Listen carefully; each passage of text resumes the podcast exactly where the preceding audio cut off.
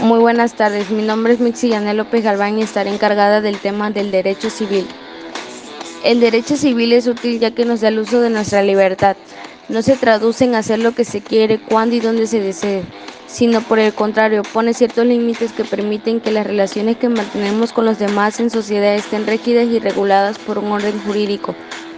Cuando hablamos de la extensión de la propiedad se refiere a los límites tanto materiales como jurídicos que imponen a la ley para el ejercicio del derecho del dominio o propiedad.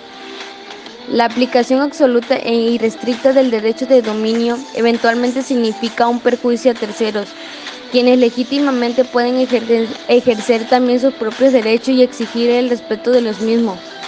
Pero más que nada, más que nada debemos referirnos aquí a la sociedad.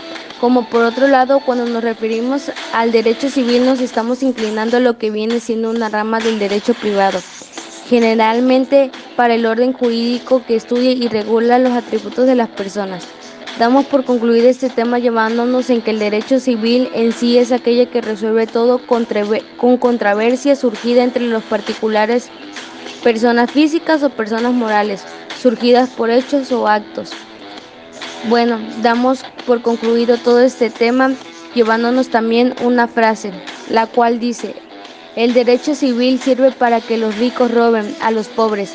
El derecho penal impide que los pobres roben a los ricos. Que tengan bonita tarde.